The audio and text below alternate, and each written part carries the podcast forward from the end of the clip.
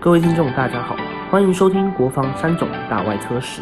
今天我们邀请到的专访来宾是毕业于国防医学院医学系第七十八期的李大文主任。吕主任是现任三军总医院眼科部一般眼科科主任、青光眼专科主任。今天吕主任要与我们分享白内障手术是如何转变的，以及人工水晶体是如何越来越进步的呢？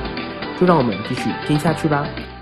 好，那我们今天到了眼科部，然后我们来跟我们的吕大文吕主任来访谈一下有关我们眼科这一段的一个历史哈。在眼科部里面，您算是也算是资深前辈啊。那这个部分，我想请您哦，稍微跟我们分享一下，您当时怎么进入到眼科的？然后在眼科这一段，你怎么看我们眼科部的发展？嗯，请吕主任来跟我们分享一下。我会进眼科啊，主要是因为那是在民国七十四年毕业的时候，但那个时代哈。前几名大概都会选这个妇产科啊、小儿科，嗯，可是那时候我看到说，哎，眼科它正在一个进入到一个那个现代化一个一个阶段，是。因为那个时候大概呃白内障手术啊，大概在民国七十年代是一个很大一个转变，是。啊，这个让这样一个手术可以让一个病人从看不到到看得到，哦，所以我觉得说大概没有任何一个治疗是像眼科这么样能够立竿见影。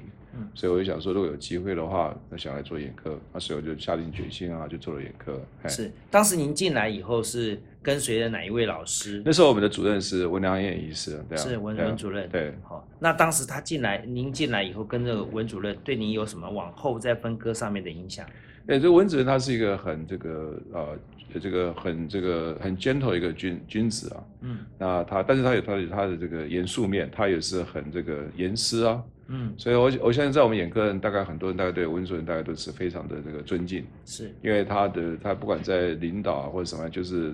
呃，我们看望之也温，但实际上他也是他是一个很严格的人，好，所以我们那边大概学到说，温主任怎么样去这个应对这个病人啊，好，如果跟病人在呃这个呃接触啊，好，然后等等，嗯，那温主任他当然有一些规划了，因为那时候大概全台湾那时候眼科啊，其实说实在都是就一个眼科而已，嗯。啊，但是没有细分了哈，所以我说那时候开始就是说，希望啊有网膜科的啊，有眼整形科的啊，哦，那有这个角膜科的啊，有青光眼科的，那他大概这样，那从那个时候开始，大概就是有这样呃分科呃比较分的比较多，嗯，那大家就可以说这个呃招自己这个喜欢的这个这个领域啊去做研究，那一方面你也可以做的比较深刻，那一方面的话。你对病人的服务啊，也会因为你专专专注嘛，哈，所以也会做的会比较好一些。是你为什么会选到你现在的青光眼呢？我会选青光眼最主要是因为那时候我去读博士班，啊，博士班的话那时候是研究这个青光眼的眼药，啊，那时候我正好去研究一个叫做碳酸甘镁抑制抑抑制剂啊，啊，那时候正好是正好是方兴未艾，嗯，那它就是一个降眼压的一个药物，然后我花很多时间啊，把这个药物的来龙去脉都搞了，都把它这个研究透彻了。那回来以后呢，那就回来，因为还去当住院医师啊，然后就想说，也许因为既然花在做眼药嘛，那青光眼里面大概就是大部分都是以。药物治疗啊，或者手术治疗，最好给好，那我就选择啊做这个青光眼科，大概这样。后来你也在国内哈，也是我们青青光眼的这个翘楚啊。那我我能不能请教您，您进入在在这样的历程进入到眼科的时候，您看我们眼科的整个发展里面，你自己觉得哪几段在眼科是比较具有里程碑的？呃，眼科大概有好有好几个阶段哈，大概在七零年代哈，大概就是啊这个显微手术大量被采用。在我们早期的时候，我们看到以前我们老师啊，都戴一个头镜啊在开刀，那个白内障还用头镜开的。是。那后来就大概到七零年代以后开始变成显微镜手术，所以显微手术的引用大概从七零年代开始就进入。那一般的这样白内障手术啊，或者是青光眼手术啊，显微镜都没有问题。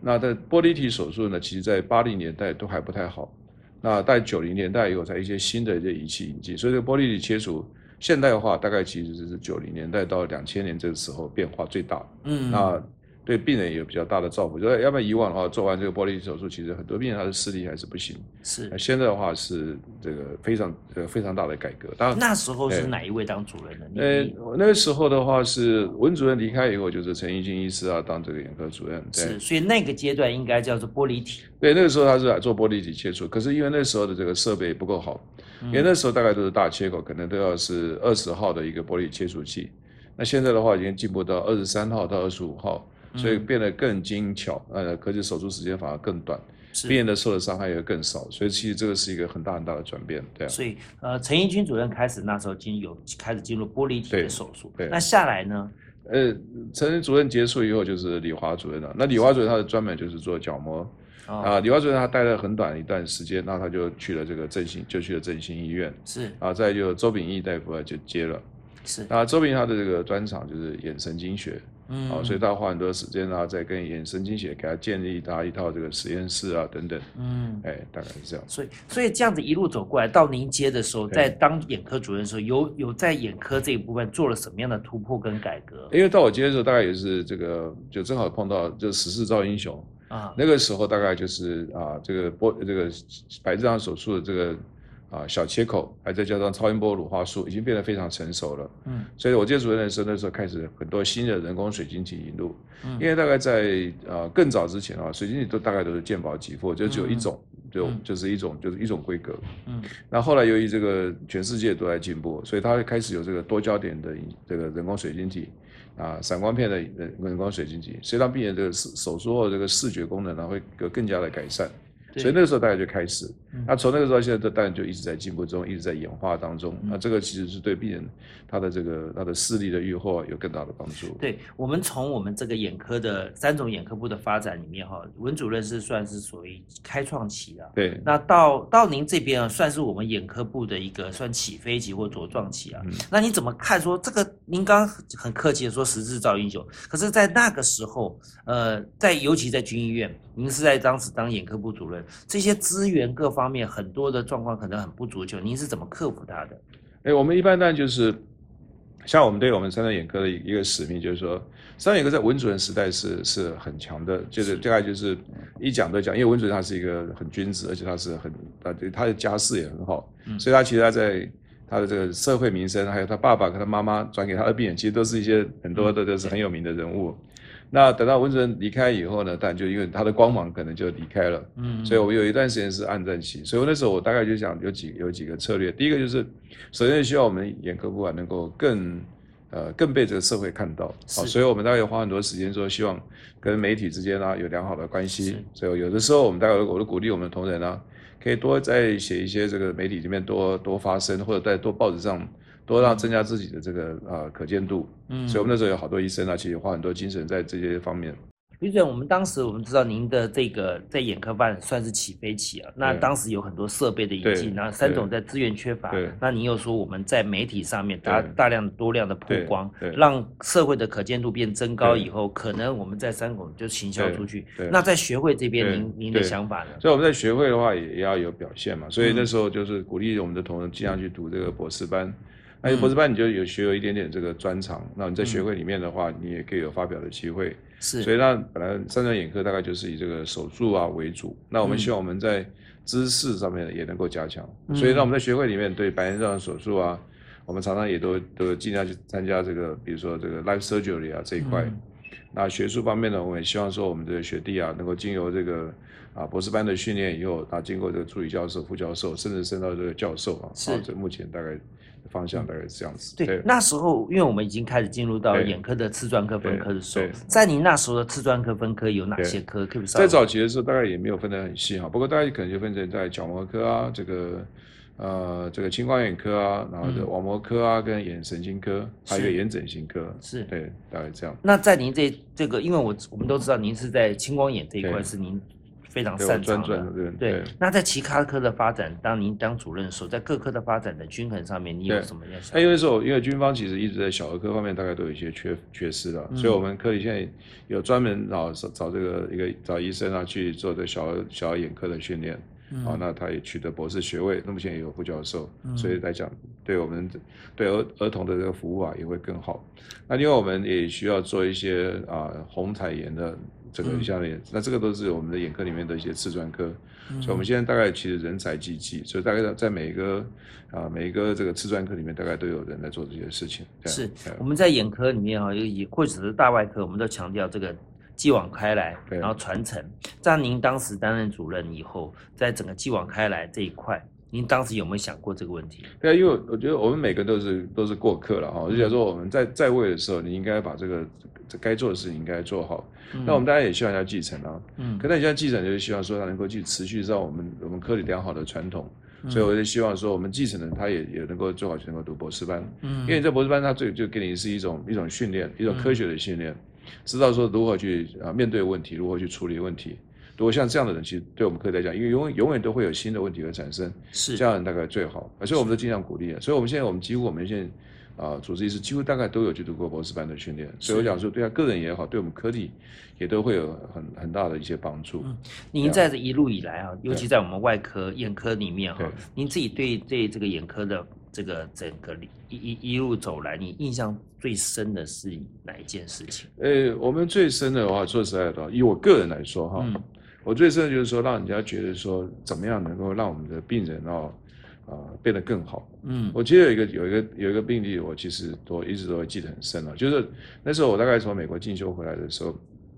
那我们遇到一个病人，他大概从从湖北的，呃，应该从麦寮，从云林的麦寮上来找我，然后他就是一个眼睛全瞎了。嗯，他另外眼睛的话，大概是有因为玻璃体纤维化。嗯，所以他那时候大概视力也很差。那我们后来给他做一个做一个玻璃体切除，因为那时候正好玻璃切正在开始放心微癌。那别的病人他视力大概可能小于零点一，那做完手术可以到零点四，嗯，哦，他就他就这个当然也应该，他很高兴，其实我也很高兴，因为视力进步很多。是，所以手术第二天我就问他说：“你从，因为他从小就没有看到过，他一到四十几岁，所以他中间他都看不见。”嗯，那他跟我讲说他这个啊，我说你。第一次可以看到你最想看到什么？他说：“我最希望能够看到我父母的脸的样子。”嗯，因为他说像在乡下，你看我父母也没把我丢掉，因为他们家境就不好啊，对不对？父母还养着我，然后就是说，虽然我都待在家里，他也没完全没读过书。嗯，那他对一些这个什么呃人际关系或者人伦啊，完全就是听广播啊，或听听电视。是啊，可是你看他像这样的人，他就会想到说：“哎，他最想看到看到想看到他这个父母的这个脸的样子。”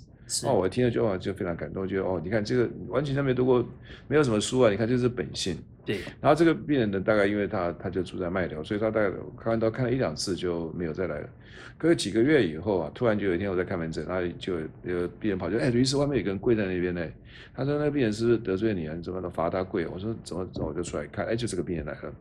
哎，我说你干嘛跪在这边？他说律师，我非常感谢你。可是我我我说我我很穷，我实在是没有什么，我也没办法送你什么红包啊。他都这样直接跟你讲，我说不会，你干嘛送红包？然后他就说啊，他就跪在这边。我说你跪在这边，人家以为你得罪我，你这样你是感谢我？对对 对，哎，那我说现在怎么样嘛？他就说，哎，他爸爸去世了。嗯，他的几个当中去世，嗯，他就说他非常感谢我一件事，要真正最感动就是说他在他死之前啊，嗯，看过他爸爸的样子，嗯，所以他可以想象他爸爸是什么样子，在他一生都没有没有遗憾，要不然他只听过他爸爸的声音，他完全没有办法想象去把他爸爸的这的形做出来，爸爸到底什么样子？是是是，他说他在这个爸爸死之前，他看过爸爸样子啊，我就听完我，听完其实我都想掉眼泪，我就觉得这个真的是，然后他后来就。就在在这个卖掉，他现在他骑脚车，他可以可以单眼，他就可以骑脚车，练了骑脚车，嗯，然后现在打零工啊，养活他妈妈，是是是，所以我觉得哦，这个真的，然后后来这个事情也很巧，就是外面我们有个有一个病，他是读者文摘的一个那个作者，嗯，他把这故事啊就写下来，那叫做卖掉故事，嗯，哦，我在看到的时候，我就非常非常感动。有时候人家问我，想说人让我人世间最感动一件事情，我我都每次都想到这个病人，是是是，太感动，对啊，这种感觉真的是，对啊，那。可因为也只有眼科才可以大家这么对这么对啊这么戏剧化的改变了。可是这很也很奇怪，他四十年来都看不见，为什么只有到你手上？难道我们其他眼科都没有办法？我不晓得，他也许他可能也就没有离开，因为我刚才讲，他就只有在听广播啊之类，对他可能就也没有想要去看。是，啊因为那时候他就是一个玻璃体很大型，也许很多病人想他一个眼睛全瞎了，这边还有一点点就一点点手在动啊，也许很多医生可能想保守一点吧，给你帮他做，如果没有弄好的话，连这一点都没有。我现在是很保守，那时候我们大概美国才回来，就初试提升啊，就觉得想说怎么样，是不是可以帮帮他？但我们有跟他讲，也许不见得可以啊。嗯，他知道运气很好，哎，他还可以回到零点四。也是很好的，对啊，所以那样大概这样。哇，这是一个真的蛮蛮让人感动的。那这病人我到现在永远记得他，这样是是，尤其在我们眼科医师能够有这样的经验，能够让他在有生之年看到自己的父亲，就是看见，这个真是非常令人动容的事情。那除了这一块，我我想了解一下，您这是一个非常让人家印象深刻的。可是，在您的整个眼科之路里面，你觉得除了文良彦主任之外，他有哪些的事情会让你呃有特别深刻的影响到你后来的？这个眼科的行医之路？哎，文准就是一个谦谦君子啊，你看他给他给你的一个风度，就是他就是不急不徐。我们也因为我们有时候常都会很急啊，比如说遇到什么情况，就哎呦就哎呦怕这边没做完没有？你看文准永远都是不急不徐，很有非常风度。嗯，哦，那有没有其他的呃你的老师呢？因为你走的另外一块是呃四专科是青光眼，青光眼，对对。那您青光眼的这一块，我现在就是因为我们入门啊是高国栋医师啊，我会给他学很多，只是说高医师在我生主治医师没有。还不到升主任，他就很快就离开了，所以很可惜。是，我们现在在看我们整个眼科的发展哦。你自己觉得在眼科，我们尤其在三种因为军医院里面，眼科的发展，您在我们这次眼呃所谓的国防三种大外科室里面，在眼科这个环节，你怎么看我们眼科未来的发展？眼科的话，就是我觉得将来会越来越好，因为以以前我们的编制比较小，嗯，因为以前都是有军职的问题，嗯，那自从这个呃这个陈建荣医师他当了局长以后，他是有一个规划性的，嗯，因为我们现在所有三星总医院，它这个训额啊，比如说不管内外科，嗯，训额是受到主治医师的总人量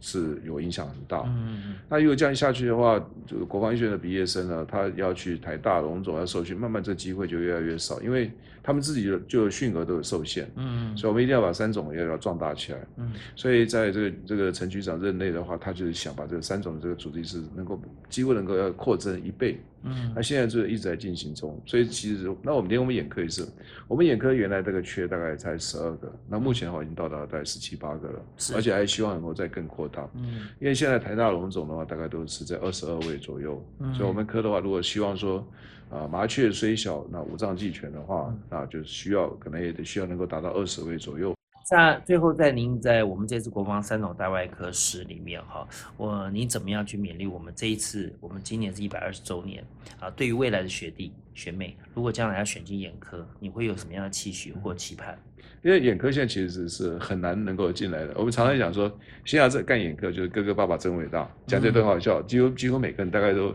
都要很努力，要不然就是你就要成绩在要前几名，然后。但是有些人进来也会想，哦，好不容易有进来了，进来有时候会松懈，嗯啊。但是要知道是说，因为每个人都很厉害啊，嗯。我们眼科现在最大问题就是说，啊，老中青都很明显。那老的可能大不了快退休了，嗯，那很多年轻人就要介绍，可就竞争很激烈，因为都是很棒的，没有没有人是差的，嗯，所以进来开始做眼科，有可能都要很努力，因为你将来要竞争都是高手啊，是，因为只有最优秀的人来做眼科，所以其实。有坏处，不像内科，我们也不好意思讲，因为内科有一些比较聪明，有一些比较笨的，那我们都可以在里面找到自己的位置。眼科没有没有没有不聪明的，是，所以竞争力很激烈，所以大家可能要更努力。是，现在的主任陈英陈英豪主任是你的学生嘛？你有什么话要勤勉他？因为陈英豪他非常棒，他其实他也做青光眼科，嗯，那他我就说，哎呀，其实他应该更积极，他是他比较腼腆一点，大家看他觉得哎呀不好意思，他其实但他是一个很好的人，也是他是一个君子啊。那我。我但是他其实有他自己一个想法，因为他不在其位不谋其政。那他现在当了主任以后，他就就要知道说，他有很多责任。那就是我们要怎样，就是维持这个眼科能够历久不衰。所以历任的历任的主任大概都有很重要的角色。怎么样能够继续维持眼科蓬勃发展是非常重要的。谢谢您，谢谢您今天为我们的接受我们的采访，谢谢。谢谢收听国防三种大外科史。相信李大文主任的专访，听众获益良多。吕主任有在专访中提到，曾经有帮助过一位病人恢复视力，让这一位病人可以看见自己的亲生父母，